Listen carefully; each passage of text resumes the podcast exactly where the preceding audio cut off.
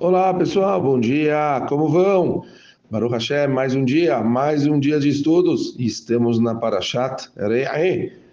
Pessoal, a Parashat dessa semana, ela fala sobre uma mitzvah muito interessante.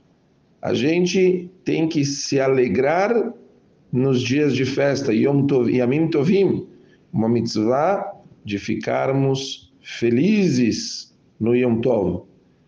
Sabemos que hoje a gente não tem mais o Beit HaMikdash. Então, uma pergunta interessante é como a gente pode cumprir a mitzvah de estarmos felizes em Yom Tov.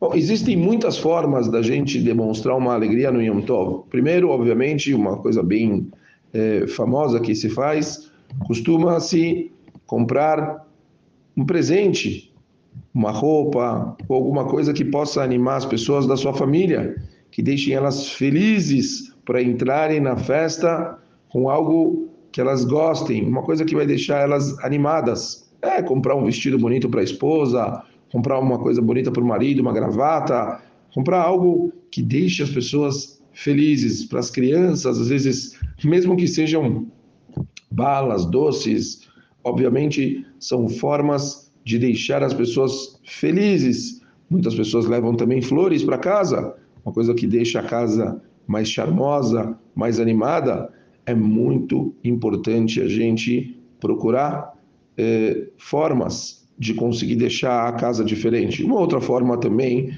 se costuma, muitas pessoas compram comida, comida especial, lichvod yom tov. A pessoa compra uma super sobremesa, a pessoa compra um nível de carne maior, uma, uma garrafa de vinho, algo charmoso formas da gente deixar o nosso Yom Tov mais especial. Usar um terno que você gosta muito, sei lá. Existem muitas formas da gente conseguir se animar e da gente conseguir se preparar da melhor forma possível para o Yom Tov. Olhem que curioso que fala nessa paraxá, Moshe fala para Israel, compartilhem a sua felicidade com aqueles que têm menos, com vídeos para sua casa, ofereça para eles se cá de acordo com as possibilidades, para que eles tenham o bastante para o Yom Tov. Natural. Não adianta só a gente se preocupar com a nossa própria família. Tem o inyan de você deixar os outros felizes também. Muitas pessoas costumam dafka, no Erev Yom Tov, mandar envelopes com dinheiro para pessoas, pessoas que não têm tanto, pessoas que às vezes até podem ter alguma coisa, mas elas não têm o suficiente para poderem ficar, por exemplo, nos Yom Tovim comprando, pessoas que, por exemplo, fecham o mês mas não, não, não tem o suficiente para poder ter alguma coisa especial para o Yamim Tovim. Então a gente pode sim se preocupar e mandar alguma coisa de presente. E não precisa necessariamente ser dinheiro, mas às vezes, que nem eu falei, manda uma sobremesa para uma casa dessas, manda alguma coisa bonita para eles, animar as pessoas. As pessoas devem se preocuparem uns com os outros, como falamos tantas e tantas vezes.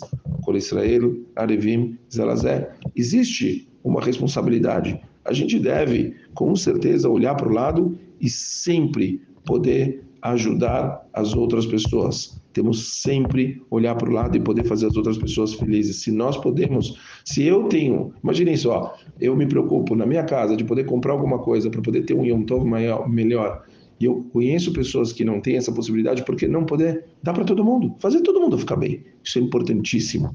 A responsabilidade de nos preocuparmos uns com os outros. Por fim, Obviamente, muitas pessoas pensam que parte dessa alegria do Yom Tov é dormir. Quantas e quantas pessoas não chegam no Yom Tov e ficam dormindo? Fala, Rabino, dormir é uma delícia. Preciso dormir.